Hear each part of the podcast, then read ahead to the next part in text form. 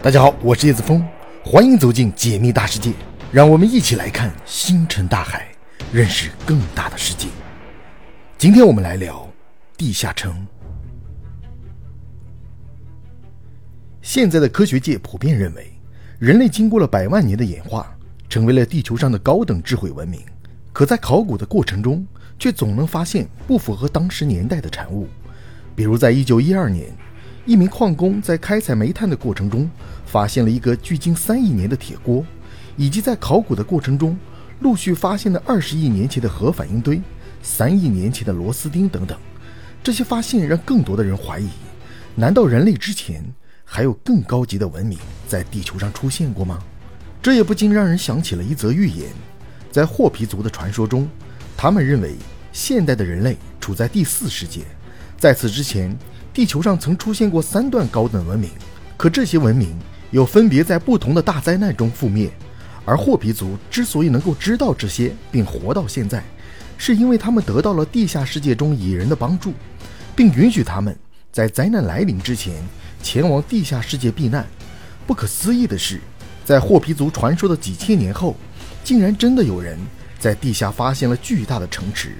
这座占地面积达到了四平方公里的城市。拥有了十八间向下的分层，或许传说中的十八层地狱真的存在，只是居住在这里的不是恶魔，而是一批拥有高度发达科技的文明。根据资料显示，这座地下城市竟然是距今一万年前建造的。可如果一个文明可以在一万年前就挖出地下十八层的建筑，那谁又能保证地心世界不存在呢？或许有一天，人类终将揭开神秘的地下世界。让我们把时间拉回到二零一六年，此时一个研究团队正在冒着严寒采集冰芯，可谁都不会想到，这次采集到的样本竟然揭开了一个地球上不为人知的秘密。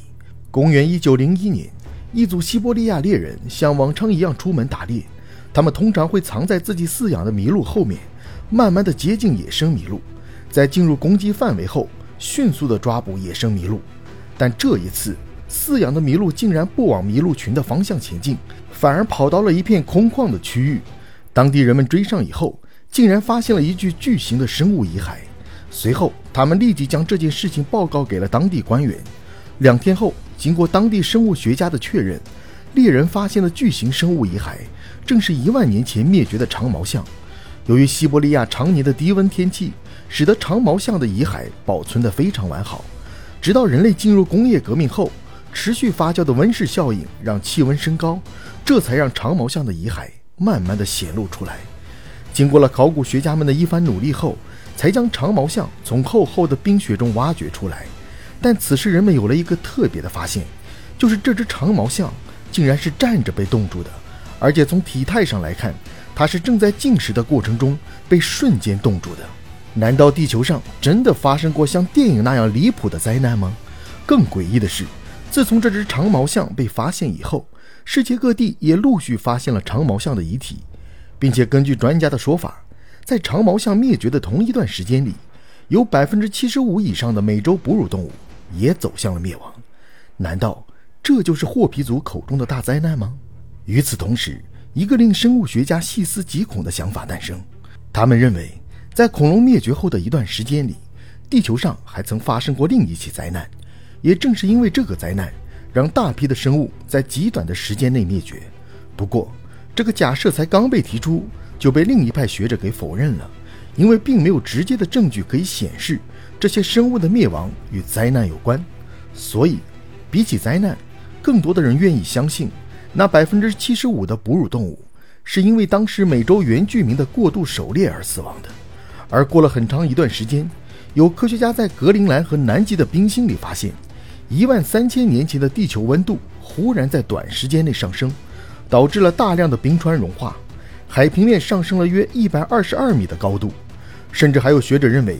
在灾难来临前期，全球的海平面上升了九米之高，直到进入了一千二百年之久的冰河时期，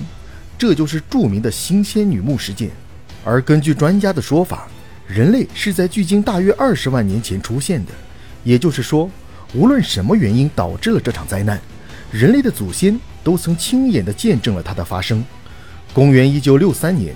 土耳其卡帕多西亚地区，一名男子在维修自家墙面的过程中，不小心凿出了一个洞，而且有风从洞的另一边吹来。于是，在好奇心的驱使下，他拿起了手电筒，进入洞穴一探究竟。虽然在刚刚走进洞穴的时候，通道非常狭窄，但还没走几步，他就来到了一个非常宽广的空间。这里连通了无数个房间和纵横交错的通道。直到他看到楼梯的那一刻，才发觉这个洞穴并非是自然形成，而是世界上最大的地下洞穴。后来人们将它命名为戴林库尤。这个发现震惊了整个考古界，因为这个地下城除了建筑面积很大以外，它的深度也达到了史无前例的四十多米，并被分为了十八层。更令人惊讶的是，在这地下十八层的建筑当中，还包含了一万五千多个通风管道、多处的深水井，甚至饲养动物的地方。换句话说，这座地下城可以在完全封闭的情况下自给自足。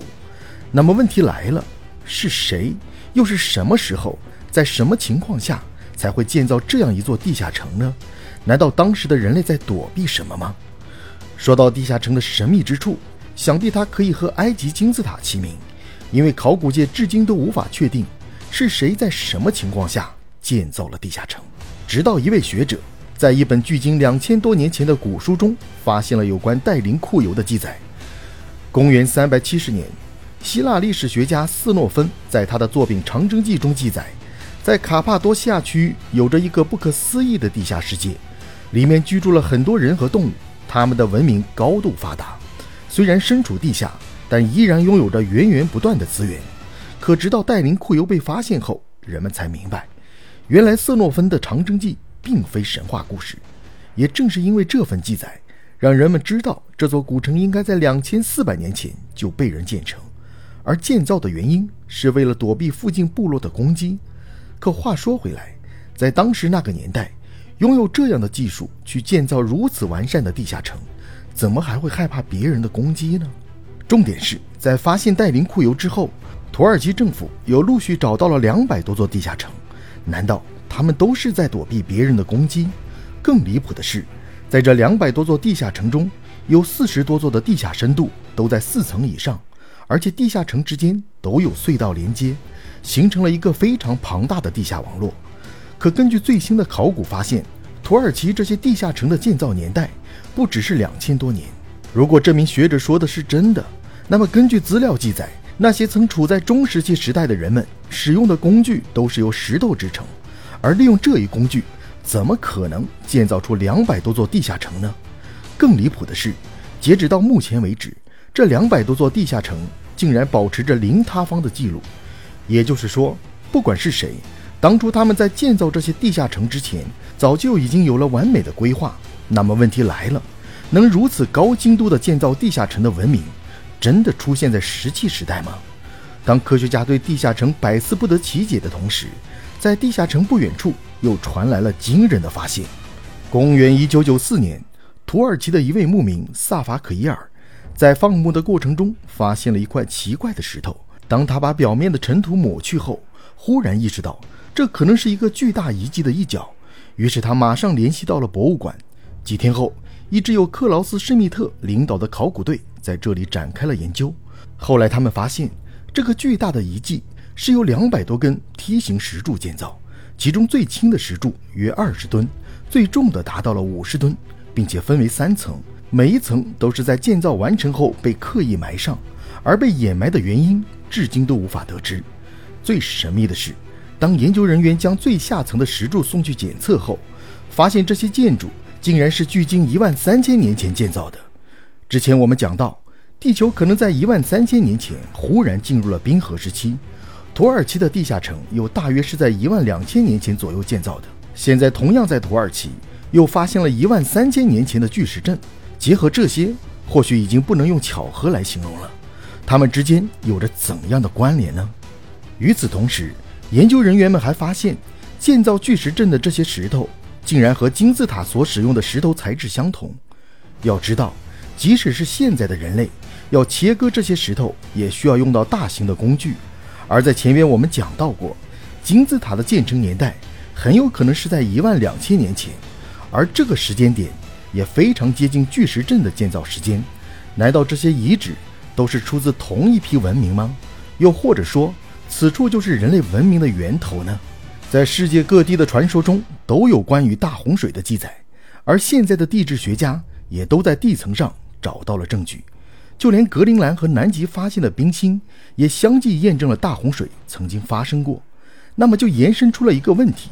如果大洪水真的存在，那么在洪水之前，那个被描述的很玄幻的神是不是真的存在呢？也可能他们根本不是神，而是一个比现在文明还要更早出现的文明呢？当年科技高度发达的他们，因为一场灾难而被摧毁，而幸存下来的人，只能以游牧的方式生存。也许有人会问：那既然他们那么发达，又为什么会被一场洪水打败呢？从地理位置上来看，目前全球有百分之四十以上的人居住在靠海的地方。